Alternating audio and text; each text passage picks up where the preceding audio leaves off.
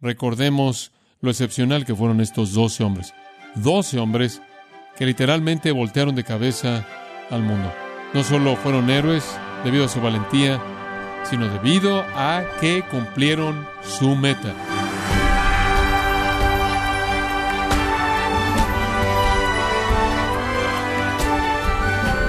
Muchas gracias por acompañarnos en su programa Gracias a vosotros con el pastor John MacArthur. Mateo fue recaudador de impuestos, los judíos le vieron como traidor, extorsionador y ladrón. A Tomás se le recuerda como aquel que dudó de la resurrección del Señor Jesucristo. Pero ¿es acaso este un resumen justo de la vida de estos dos discípulos? El día de hoy el pastor John MacArthur en la voz del pastor Luis Contreras nos enseñará quiénes eran estos dos hombres, quienes renunciaron a todo por seguir a Cristo en la serie Los hombres del Maestro, en gracia a vosotros. Mateo es mencionado en toda lista, pero nunca nada es dicho de Mateo y nunca nada es dicho de Mateo, excepto por una cosa insignificante. Y observe Mateo 9:9 y ahí es donde lo encuentra. Y conforme Jesús pasó de ahí, vio un hombre llamado Mateo sentado en la mesa de recaudación de impuestos y él le dijo, sígueme, y él se levantó y lo siguió.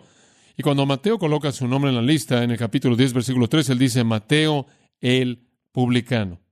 Y quiero apresurarme a añadir que ningún otro discípulo en la lista jamás se asocia con su trabajo. ¿Por qué es que Mateo dice Mateo el publicano? Digo, eso no es algo de lo que estás orgulloso, ¿no? Un publicano era el ser humano más odiado, menospreciado en la sociedad de Israel. Y Mateo nos está mostrando su humildad genuina y sentido de indignidad pecaminosa. ¿Por qué es que Mateo hace un comentario de sí mismo en el versículo 9? Conforme Jesús pasó de ahí, vio un hombre llamado Mateo y dijo, sígueme. ¿Cuál es el punto de meter eso ahí? El punto está que en los versículos 1 al 8, Mateo está dando una demostración de que Jesús vino a perdonar pecado. Versículo 5, tus pecados te son perdonados. Versículo 6, el Hijo del Hombre tiene poder sobre la tierra para perdonar pecados. Y Mateo se mete ahí en un versículo para mostrar que de hecho Jesús puede perdonar pecados, porque él se ve a sí mismo como el pecador más vil. Esa podría ser una razón por la que Mateo nunca habla. Él nunca hace una pregunta, él nunca hace un comentario, él nunca aparece en un incidente, él simplemente no tiene un rostro, no tiene voz a lo largo de la narración entera de los evangelios. Y bien podría ser que su humildad nació a partir de su sentido abrumador de su pecaminosidad, que él estaba tan abrumado por el pecado de su vida, que una vez perdonado, la gracia era tan abundante en su caso que él se sintió indigno inclusive de hablar una palabra. Y entonces él es el hombre callado, hasta que el Espíritu de Dios le pide que tome su pluma y entonces se le da el privilegio de escribir la apertura del Nuevo Testamento, 28 capítulos, de la majestad del Rey de Reyes mismo. Mateo fue un traidor. Mateo fue un extorsionador. Mateo fue un ladrón. Mateo fue avaro. Mateo fue una paria social. Un rechazado. Y él lo sabía. Como puede ver, ser un publicano era ser un recaudador de impuestos y lo que eso significaba era que usted como judío era usado por el gobierno romano para recaudar impuestos que los judíos debían darle a Roma y usted en cierta manera trabajaba para el opresor, usted era un traidor de primera clase. Y no solo eso, sino que compraba el derecho por recaudar impuestos y entonces le pagaba al gobierno, usted compraba su derecho para entrar al sistema. Y después el gobierno estipulaba cierta cantidad de impuestos que debía ser recaudada y eso era dado a Roma y después usted tenía la libertad de recaudar lo que usted pudiera de la gente y se lo quedaba, y entonces habían sobornos y atajos que tomaban los extorsionadores, abusos más allá de lo que podemos llegar a soñar. Habían dos tipos. Estaban los Gabai, G-A-B-B-B-A-I. Eran los recaudadores de impuestos generales, recolectaban impuestos por propiedad, por ingresos estandarizados, Aparentemente no había tanto dinero a ese nivel. Después estaban los moques, M-O-K-H-S. Ellos recaudaban los impuestos por todo. Establecían su negocio ahí donde cruzaban los caminos y recaudaban los impuestos sobre todo bien importado, todo bien que se exportaba, todo lo que se compraba, todo lo que se vendía, establecían impuestos en los caminos, en los puentes, en los lugares donde llegaban los barcos, establecieron impuestos en cuántas patas tenía su burro, los ejes de un carro, paquetes, cartas, lo que usted se le ocurra, todo, todo. Ese era Mateo. Él era un moques. Imponía impuestos sobre todo. Hubieron dos tipos de moques. Había uno que se llamaba un gran moques. Él era un hombre que contrataba a algún asalariado para que recaudara los impuestos y él desaparecía en el trasfondo. Él realmente no quería estar asociado con la actividad en sí. Y él retenía algo más de dignidad, un poco más, porque él se retraía. Él estaba tras bambalinas. Eso era llamado un gran moqués. Después estaba un pequeño moqués. Él no tenía suficiente dinero como para contratar a alguien para recaudar los impuestos. Entonces era tan avaro que él lo hacía por sí mismo y no le molestaba el estigma social. Y Mateo era eso, un pequeño moqués. Él era, versículo 9, él estaba sentado ahí en la mesa para recaudar impuestos. Él mismo estaba sentado, un extorsionador avaro, traidor hacia su pueblo. Creo que lo que hace tan fascinante para mí también es que él también tenía un nombre Leví, lo cual indica que él realmente estaba en el flujo de la tradición judía. Y lo que también es interesante es que en el Evangelio de Mateo a usted le puede interesar saber que hay más citas del Antiguo Testamento que en Marcos, Lucas y Juan combinados. Entonces Mateo conocía el Antiguo Testamento, de hecho él cita de las tres secciones del Antiguo Testamento que conoció un judío, la ley, los profetas y el hagiografa, los escritos sagrados. Mateo conocía la ley de Dios en el Antiguo Testamento, sin embargo, no tenemos idea en que él estuviera interesado en cosas espirituales. Pero cuando Jesús viene, le dice, sígueme. Y él se levantó y lo siguió instantáneamente. Ahora, ¿qué está involucrado en esto? En primer lugar, él simplemente dejó su carrera. Digo, no era como los primeros hombres que eran pescadores. Si no les gustaba lo que estaba pasando con Jesús, siempre podían pescar, ¿verdad? Y siempre habían redes y siempre habían barcas. Y ellos podían regresar. Y de hecho, regresaron en Juan 21, todos regresaron a pescar. Y el Señor les mostró que no podían pescar nada.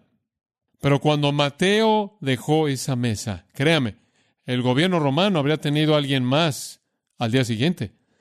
Y alguien estaba formado para comprar eso y él estaba dejando su carrera de manera permanente. No permaneció ahí.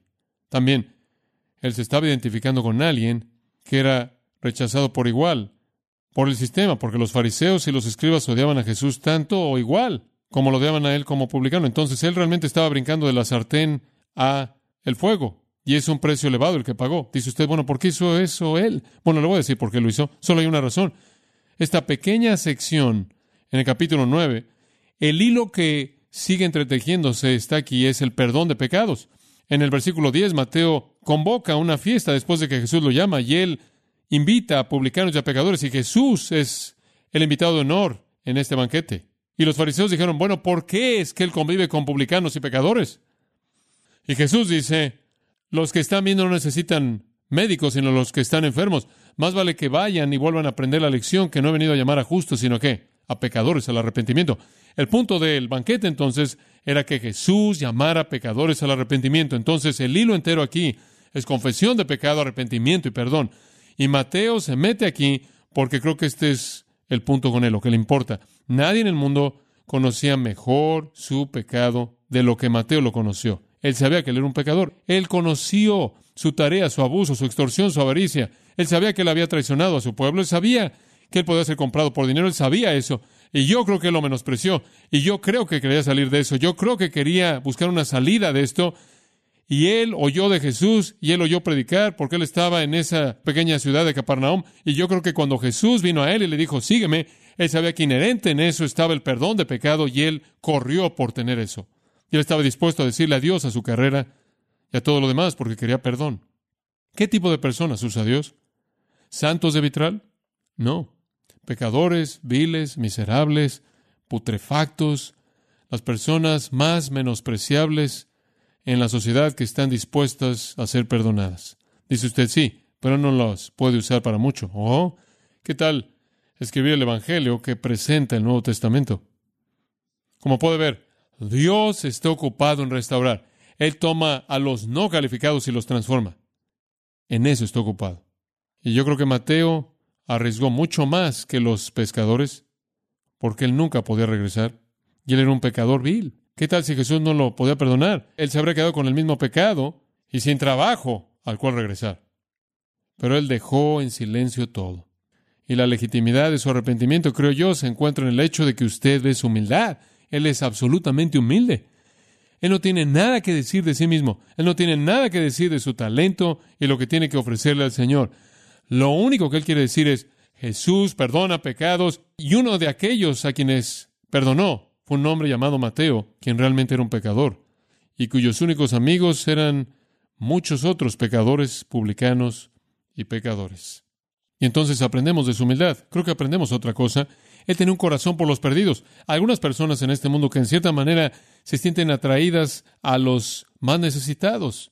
¿Me entiende? Eso debe haber sido Mateo. Digo, si llegó a haber habido una discusión acerca de que los discípulos debían involucrarse con la escoria, estoy seguro de que Mateo habría guiado el desfile hacia la escoria, habiendo sido uno. Me da gusto que cuando el Señor prepara un equipo de hombres, Él toma algunos del foso más profundo, o algunos de nosotros Quizás nunca estaremos dispuestos a regresar a ese foso sin saber que algo realmente podría suceder ahí, y ese era Mateo. ¿Qué hombre? ¿Un criminal? ¿Un paria? ¿El más odiado de los hombres? Él estaba totalmente convencido de su pecado y cuando se le dio una oportunidad de creer, él creyó y siguió, él se volvió un hombre de humildad, callada, que amaba a los rechazados, que no le dio lugar a la institución religiosa, un hombre de gran fe, un hombre de rendición total y absoluta al Señorío de Jesucristo y un hombre que conocía el Antiguo Testamento y un hombre que Dios usó para escribir el Evangelio. Un escritor lo llama la rareza gloriosa del Señor Jesucristo. Él escoge a la gente menos probable. Eso nos lleva al último hombre en el grupo 2. Tomás es su nombre. Inmediatamente cuando digo Tomás, ¿cuál es la primera palabra en la que usted piensa? Duda. Tomás ha recibido mala publicidad. Tomás es un mejor hombre de lo que usted piensa. De hecho, estoy convencido de que la mayoría de la gente realmente no entiende a Tomás. Simplemente decimos, Tomás el dudoso. Creo que usted va a aprender algunas cosas acerca de Tomás que usted no conocía en los siguientes minutos. Escuche, Mateo, Marcos y Lucas no nos dan nada de Tomás, pero Juan de nuevo, siempre escarbando en el corazón de la gente, nos abre a Tomás. Juan capítulo 11. Vamos a ver tres textos muy breves. Juan capítulo 11. Conozcamos realmente a Tomás. Versículo 14. El Señor está ahí cerca del río Jordán y el Señor salió de la ciudad de Jerusalén. La presión ha sido tremenda. La trama por quitarle la vida ha sido preparada. De hecho, tuvieron que salirse de Jerusalén porque su tiempo no había llegado aún y él tenía que hacerlo para guardar su vida. Él y los discípulos están ahí cerca del Jordán. El reporte les llega a ellos que Lázaro está enfermo. Eso es significativo porque Jesús ama a Lázaro de una manera muy especial. Versículo 14. Jesús se había tardado para dar suficiente tiempo para que Lázaro muriera y después dice esto, Lázaro está muerto. Y me da gusto. Ahora espera un minuto. ¿Por qué te da gusto? Por causa de vosotros. Me da gusto porque no estaba ahí, para que creáis. En otras palabras, voy a hacer un milagro para incrementar su fe. Eran un grupo débil, ¿no es cierto? Como hemos aprendido. Y siempre necesitaron algún tipo de demostración de su poder. Y entonces él dice, está muerto y me da gusto por causa de vosotros que no estaba ahí, porque ahora van a ver algo que los va a hacer creer. Después, versículo 15. Vayamos a él, vayamos. Ahora, ¿dónde estaba Lázaro? Betania, ¿dónde está Betania? A unos tres kilómetros al este de Jerusalén. Ahora, ese es un anuncio aterrador. Porque lo único en lo que pueden pensar los discípulos es esto, oh, esto es suicidio, esto es suicidio absoluto. No podemos regresar a Jerusalén. la implicación es que en cierta manera están comenzando una pequeña desintegración y algunos de ellos probablemente están diciendo, creo que voy a ir a ver a mi amigo de años atrás en Galilea, Jerusalén, y Tomás aparentemente entra en la situación con cierto liderazgo, versículo 16. Entonces dijo Tomás, llamado Dídimo, lo cual significa el gemelo, tuvo un hermano gemelo o hermana, probablemente, y le dice a los discípulos, vayamos también para que podamos morir con él. Ahora, veo varias cosas en eso. En primer lugar, veo cierta cantidad de iniciativa. ¿No ve usted eso? Él en cierta manera se apodera de la situación, él en cierta manera sube a la cima y dice, espera un minuto, caballeros, vayamos con él y moramos con él. También veo pesimismo. ¿No lo ve usted? Veo algo de pesimismo. Ahora, él estaba convencido de que Jesús iba a ser matado. Y si iban, iban a morir. Digo, todo era muy claro para él. ¿Sabe una cosa? La valentía más grande en el mundo no es la valentía de un optimista. Un optimista tiene valentía, tiene valentía porque cree que lo mejor va a pasar. La valentía más grande en el mundo es la valentía de un pesimista porque él sabe que lo peor va a pasar y está dispuesto a enfrentarlo de cualquier manera. ¿Lo ve? Tomás dice, moriremos, entonces vamos. Eso es mucha valentía. Creo que era claro para él. Ella había pensado lo que iban a decir de él cuando muriera y todo. Eso lo podía haber desastre, pero él estaba determinado de manera en un panorama gris a morir con Cristo. Mucho más difícil para un pesimista que para un optimista. Ahora, ¿por qué quiere hacer esto? ¿Sabe una cosa? Si usted piensa en él solo como el que duda, si usted realmente cree que Tomás dudó de Cristo, entonces esto no tiene sentido. Digo, ¿por qué él estaba dispuesto a morir con Jesús? No porque dudó de él, sino porque él creía tanto en él. Él creía tanto en él. Yo creo esto. Yo creo que Tomás, quizás solo equiparado por Juan, tenía un amor tan profundo e intenso hacia Jesús que él no podía tolerar la existencia sin él. ¿Entiende usted eso? Y yo creo que lo que él está reflejando aquí es esto. Si Jesús va a morir, entonces vayamos a morir con él, porque la alternativa es estar sin él. ¿Lo ve? Vayamos con Él. Vayamos con Él. Estas son las palabras de amor. Estas son las palabras de fe.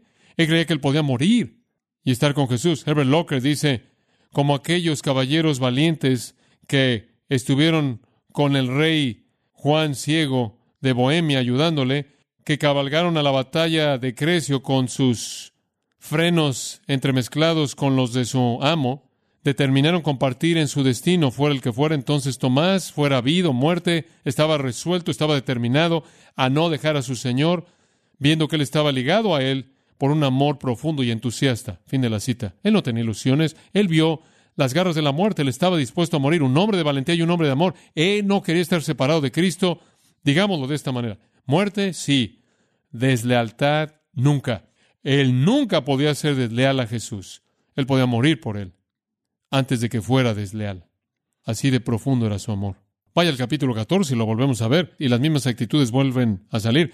Jesús da este pequeño mensaje acerca de que no se turbe vuestro corazón y creer en Dios, y Él va a preparar un lugar para vosotros, y regresaré y os recibiré para mí mismo, y para que donde yo estoy también estéis vosotros, y a donde yo voy, ustedes saben a dónde voy y conocen el camino. Él dice, saben a dónde vas y saben cómo llegar ahí. Versículo 5, Tomás le dijo, Señor, no sabemos a dónde vas y cómo podemos conocer el camino. Este es el mismo corazón que está diciendo, Señor, no te vayas a algún lugar donde no podamos ir. Es la misma cosa. El pensamiento de la separación era lo que le importaba a Tomás. No me gusta lo que oigo. Te vas a ir y no vamos a saber a dónde te vas o cómo llegar ahí. Su corazón, creo yo, está casi quebrantado conforme habla. Y él es un pesimista y él dice, nunca vamos a encontrar el lugar. Es un corazón oscuro, negativo, sacudido. Jesús le dice, Tomás, yo soy el camino y la verdad y la vida.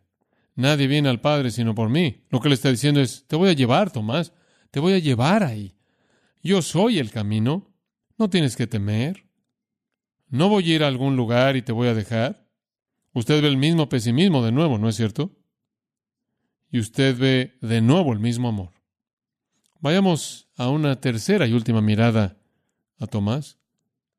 Juan 20. Jesús murió. ¿Sabe usted lo que le pasó a Tomás cuando Jesús murió? Él dijo, ¿lo sabía? Él murió y no morí, se fue a algún lugar y no sé dónde está. Lo sabía. Y todos sus temores se volvieron realidad todas las peores cosas que él llegó a pensar. Él se sintió traicionado, se sintió rechazado, se sintió desamparado y fue motivado por amor que él estaba destrozado.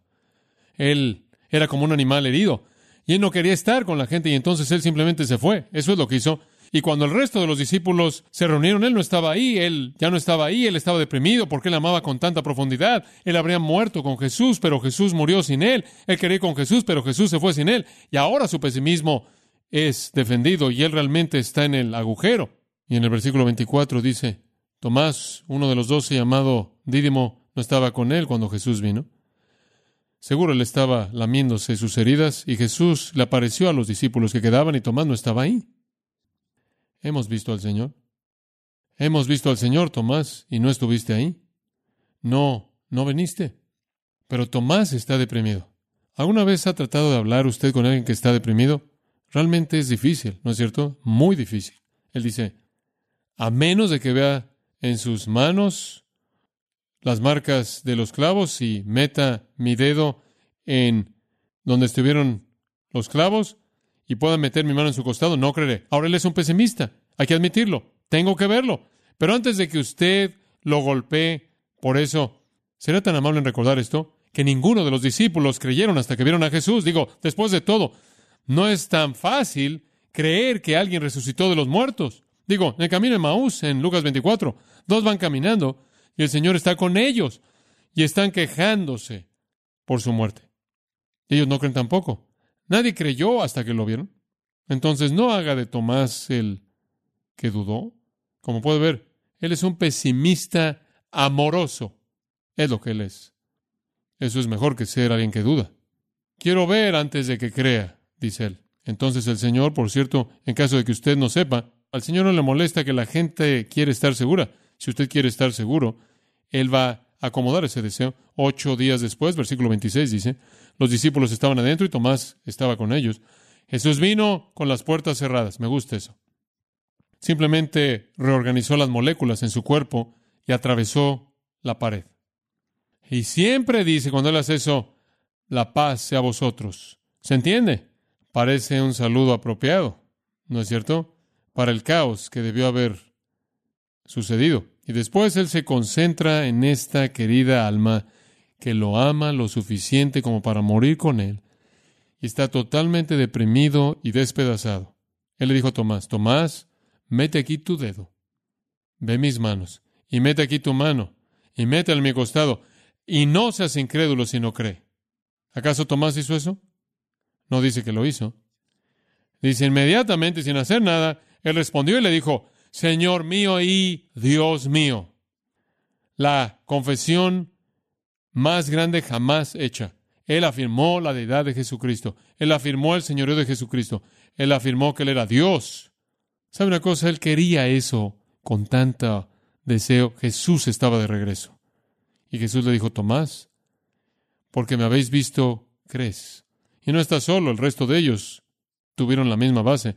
Bienaventurados aquellos que no han visto, pero han creído. ¿Sabe usted quiénes son esos? Toda persona que vino después de eso, eso es usted y yo. Nunca hemos visto, pero hemos creído. Bienaventurados son ellos. Tomás, sí, él fue melancólico, él era dado a los cambios de ánimo, pesimista, despedazado, pero cuando vio al Señor Jesucristo, hombre, él dio el testimonio más grande jamás dado. Y sabe una cosa, en esa afirmación tan pequeña, Tomás dio el discurso que literalmente destruye toda mentira que jamás ha sido contada acerca de que Jesús no es Dios que ha sido pronunciada en toda la historia del hombre. Es una afirmación monumental. Dios mío, dijo él. Todas las sectas y grupos que vienen y niegan la deidad de Cristo son calladas por Tomás. Aprenda una lección. Jesús quiere que usted esté seguro. La certeza en la mayoría de los casos viene cuando usted se mantiene cerca de otros creyentes. No significa que Cristo no puede venir a usted en un lugar solitario, pero es más probable que aparezca entre aquellos que son de Él. Tomás, la tradición nos cuenta mucho de Él, predicó. Algunos dicen que llegó tan lejos como a la India predicando. Y una tradición dice que él murió de una manera muy especial. Tomaron una lanza y se la metieron, debido a su fe en Cristo. Habría sido un clímax apropiado para alguien a quien se le dijo que metiera su mano y sintiera la marca de la lanza en su propio Señor. ¿Qué tipo de gente usa Dios? Pecadores viles como Mateo, pesimistas de corazón tierno, melancólicos, dados a los cambios de ánimo como Tomás. Usted dígalo, todos son únicos y Él puede usarlo usted también. Oremos. Padre, te damos gracias porque la capacidad que tú quieres de nosotros es disponibilidad. Gracias porque puedes tomar a los no calificados y llevar a cabo la transformación en sus vidas. Qué privilegio gozoso, Dios, qué privilegio feliz que podamos ser usados. Conozco mis propias debilidades, todos nosotros las conocemos, nuestros pecados, nuestros fracasos, sin embargo nos usas, nos usas para tu reino, nos usas para extender tu causa, para predicar tu verdad, para atraer a personas al conocimiento de Dios. Oh, lo miserable que es una vida sin propósito, lo miserable que es una eternidad sin valor. Que sepamos que el único significado en el tiempo y la eternidad viene en servirte a ti. Y que sepamos que nos puedes hacer aptos para eso, sin importar cuáles sean nuestras debilidades, que la verdad que hemos aprendido el día de hoy permanezca en nuestros corazones y nos haga mejores de lo que seríamos si no hubiéramos estado aquí para tu gloria en el nombre de Cristo. Amén.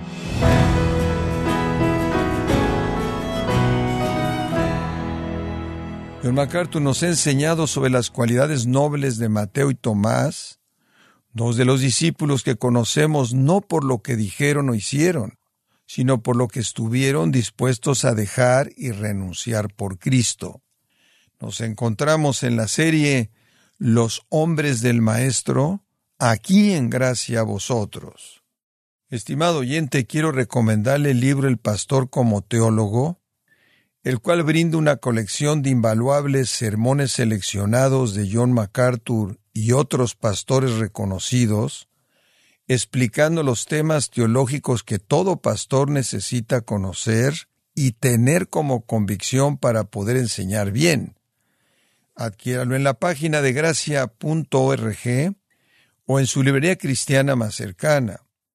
Y le recuerdo también que puede descargar todos los sermones de esta serie los hombres del Maestro, así como todos aquellos sermones que he escuchado en días, semanas o meses anteriores, animándole a leer artículos relevantes en nuestra sección de blogs, ambos en gracia.org.